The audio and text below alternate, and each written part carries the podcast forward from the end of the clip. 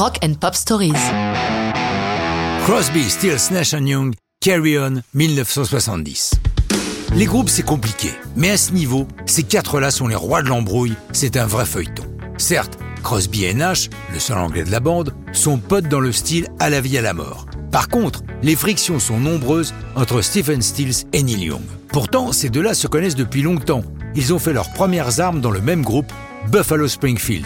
Déjà, leur querelle avait précipité la fin de ce groupe de légende.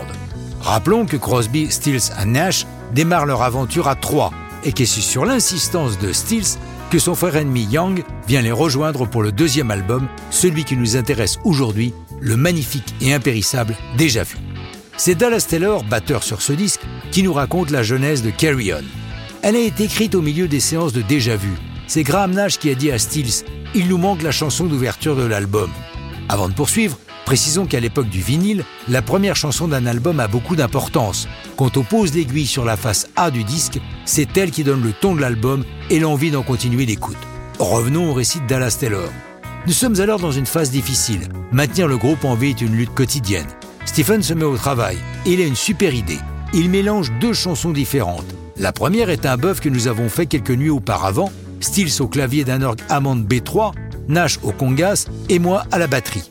En plein milieu de l'impro, Stills a changé complètement de tempo, un truc qu'il adore faire. Puis il a ajouté Questions, une chanson qu'il avait enregistrée avec Buffalo Springfield sur l'album Last Time Around. C'est la combinaison des deux qui va accoucher de Carry On. C'était dingue. Nos sessions pouvaient durer 3 ou 4 jours non-stop. J'adore ça. Tu ne sais plus si c'est le jour ou la nuit. D'ailleurs, on avait caché toutes les horloges du studio. Personne ne savait jamais quelle heure il était. Pour l'enregistrement de l'album déjà vu, il en faudra des jours et des nuits de studio. 800 heures en tout sont nécessaires à l'aboutissement du disque.